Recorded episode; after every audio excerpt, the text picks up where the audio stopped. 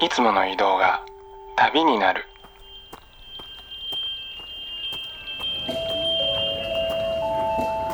音で巡る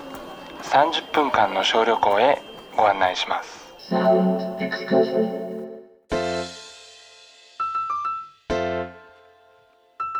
こんばんは。ヒッコリーの久野久志です。ヒッコリーサウンドエクスカーション。この番組では日常の中に旅を感じさせてくれる音楽をお届けしています。さあ、今夜は番組ほぼレギュラーことミニキュートの斉藤智康さんと一緒にお届けいたします。今回はいつものバカラックと題しまして、アメリカの作曲家バート・バカラックのナンバーを特集。まあ、意識するにせよ、しないにせよですね。まあ、一日一回は、テレビ、ラジオで、または街のお店で、バカラックが作曲した音楽というのは、もう必ず流れているんじゃないのかなと思いますけれども、まあ、ただですね、バート・バカラックという人は、基本的に、ま、職業作曲家なので、やっぱりシンガーソングライターと大きく違う点は、裏方業といいますか、まあ、コンポーザーよりもシンガーにねスポットライトが当たるような形で作品が世に出ていると思います、まあ、なのでたとえ同じ曲であったとしてもどのシンガーがどんな風に歌っているのかというところで、まあ、聴き手の好みは分かれてきて、まあ、それぞれにとってのね好きなバカラック曲のイメージというのがきっとあるのではないのかなと思います。今日はその一つの身近な例ということでですね斉藤さんと私久能それぞれがこれはもう最高でしょうと思うバカラックナンバーの音源を選んでみました。ああこういう解釈の演奏もあるんだなとかやっぱりこの曲のこのバージョン最高だよね。とか私だったらこの曲は違うバージョンを選ぶかな。とかあれこれと思いを巡らせながら味わっていきましょう。最後までお付き合いよろしくお願いいたします。ヒッコリーサウンドエクスカーション。それでは今夜も音の小旅行に出発です。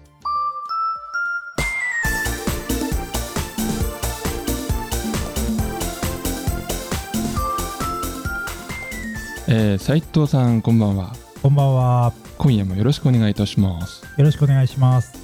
さて、えー今回はですね作曲家バート・バカラックの特集ということで、えー、斉藤さんと私久能が2曲ずつ選曲をいたしました、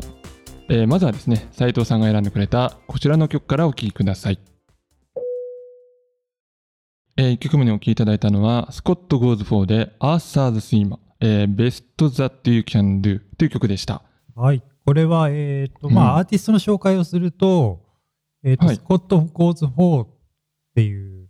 まあ、あの、下北系のギターバンドの、まあ、ええメインソングライターをやっていた方々が、こう、一緒に集まって一堂に会して結成した、まあ、ドリームバンドみたいなバンドなんでですけども、まあ、これはそのデビューアルバムに入ってた、まあ、曲、一曲ですね、カバー。うんなんかまあ原曲はね、あの、結構まあメロウな感じというか、ワルツタイムのメロウな感じの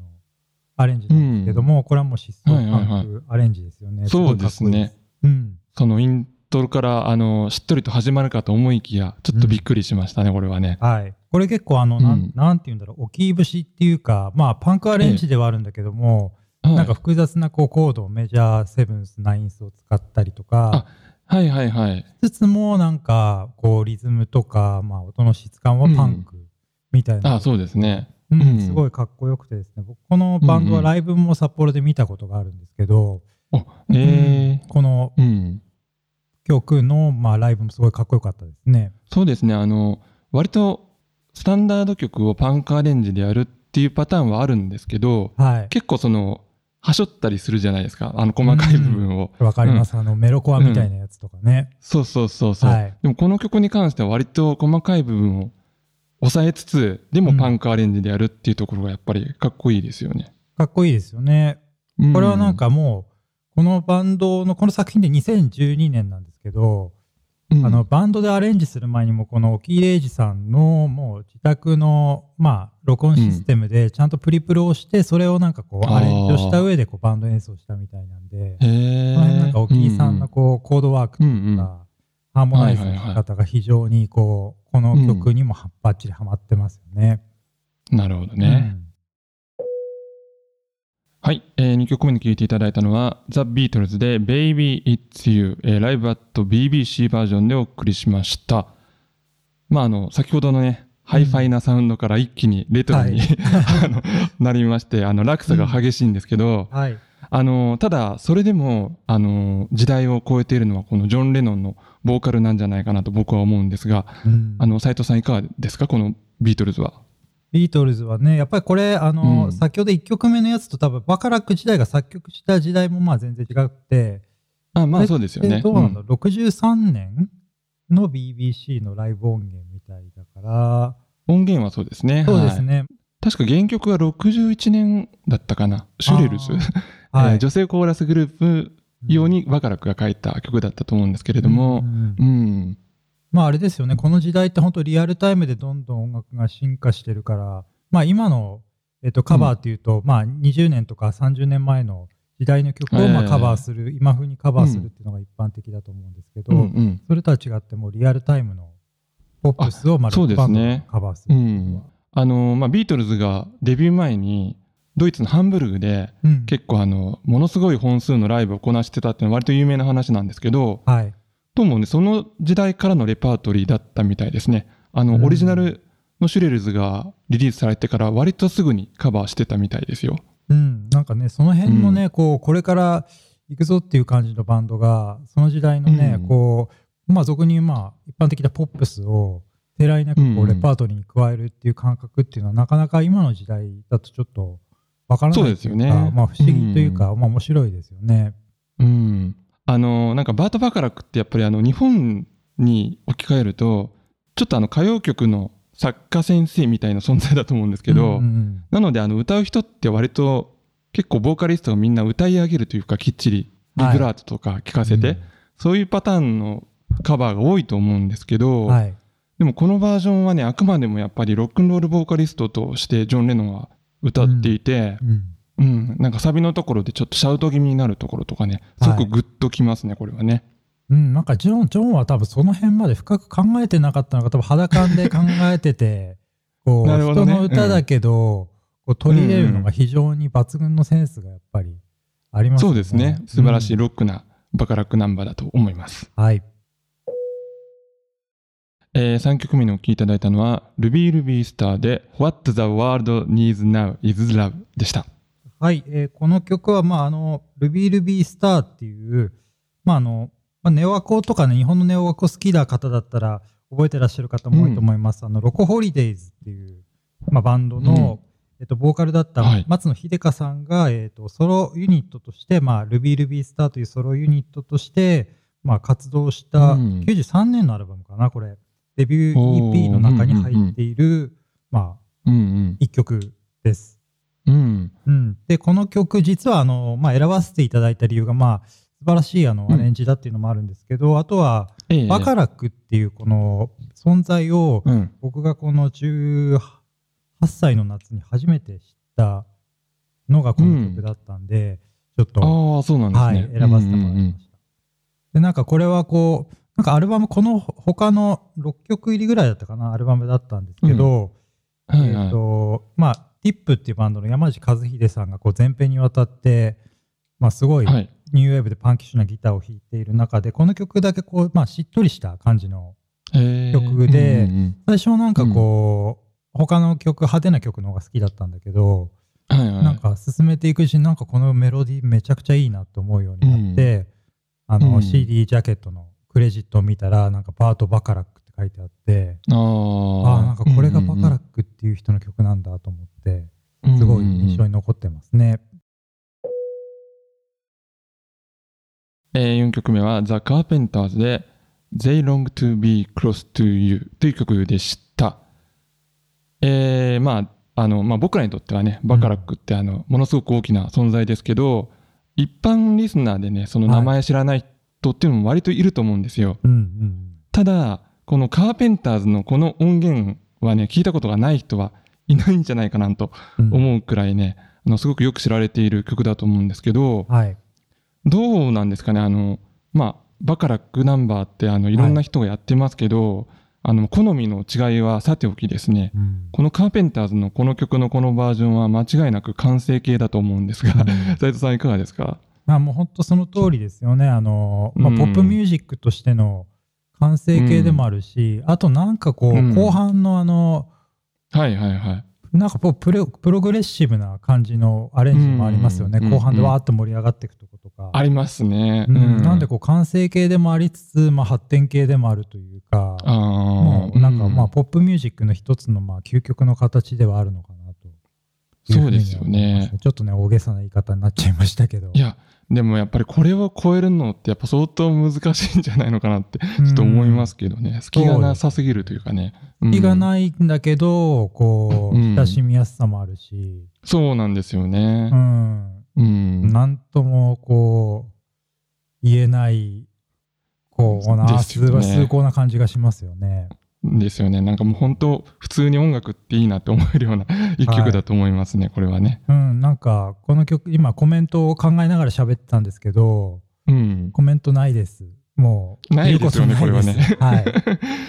そうですね。はいもうただ聴くっていうね、一曲ですね、これはうね。ん、すごい、はいまあありがとうって感じです。ですね。はい。はーい。Bossa music take you somewhere From the mountain to the ocean Good sun excursion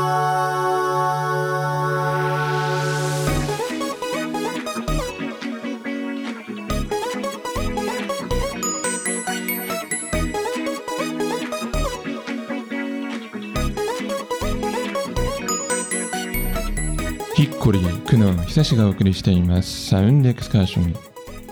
今夜はミニキュートの斉藤智康さんと回線をつないで、いつものバカラックと題して、アメリカの作曲家、バート・バカラックを特集してお届けしています。さあ、斉藤さん、まあ、4曲ね、あの、はい。今日聴いていただいたんですけれども、あのまあ、先ほどのルビー・ルビースターのね、はい。中でもちょっとお話ありましたけど、うん。やっぱり90年代頃ね、そのバート・バカラックっていう名前が、なんか僕たち音楽リスナーにも、うん若い音楽リスナーにもね、割と普通に浸透してきたイメージってありますよね。ありますね。あの頃ちょうどね、こうんう CD の再発とかが盛んだった頃から、はいはい、はい。頃だからまあカタログの中でもまあ各ね出版社とかうんレコード会社も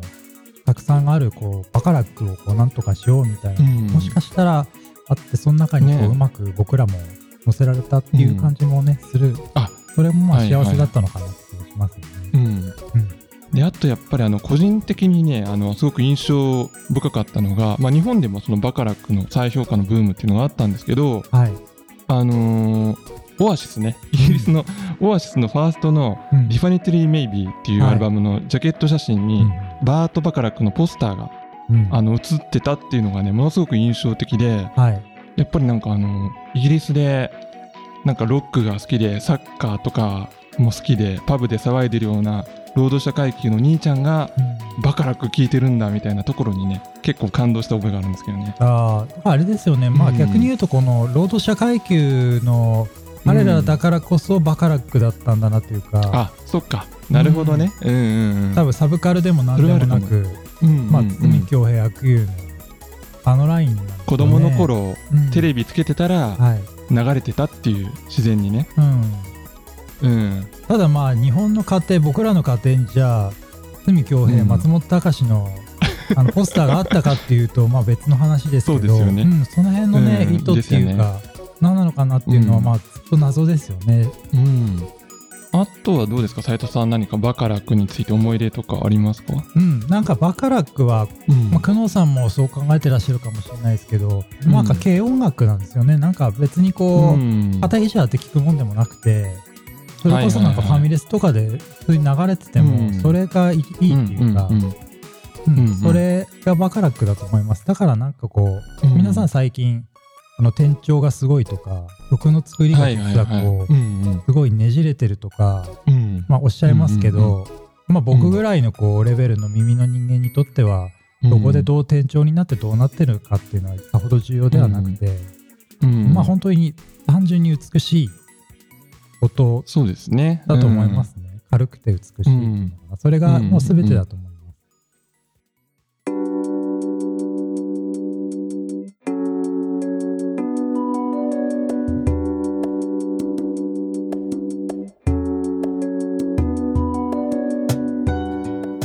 お送りしてまいりました「ヒッコリーサウンドエクスカーション」お別れの時間となりました。番組では皆さんからのメッセージをお待ちしております。今夜の感想や旅のエピソード普通のお便りなど番組ウェブサイトのメッセージフォームからぜひお寄せください。メッセージをご紹介させていただいた方でご希望された方には番組ステッカーもプレゼントしております。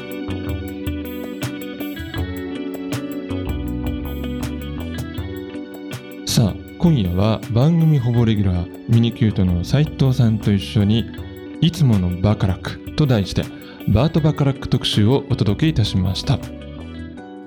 まあこうやってね僕と斉藤さんがたった2曲ずつ選んだだけでももうこれだけ大きく傾向が違っていますからね、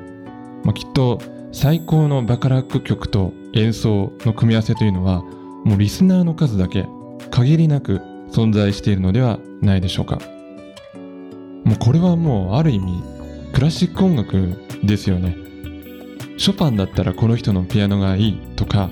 ベートーベンだったらこの人の指揮がいいみたいな感じでですね、まあ、何しろ元々のメロディーがもうキラーフレーズの宝庫ですから、まあ、たとえ聞き慣れないアーティストだとか音楽スタイルだったとしてももう自然に受け入れることができて自分のライブラリーがより豊かになっていくような気がします。えまたよかったらですね、リクエストという形で皆さんにとってのバカラックといえばこれがもう最高でしょうというね、組み合わせの音源を教えていただけたら嬉しいです。お待ちしております。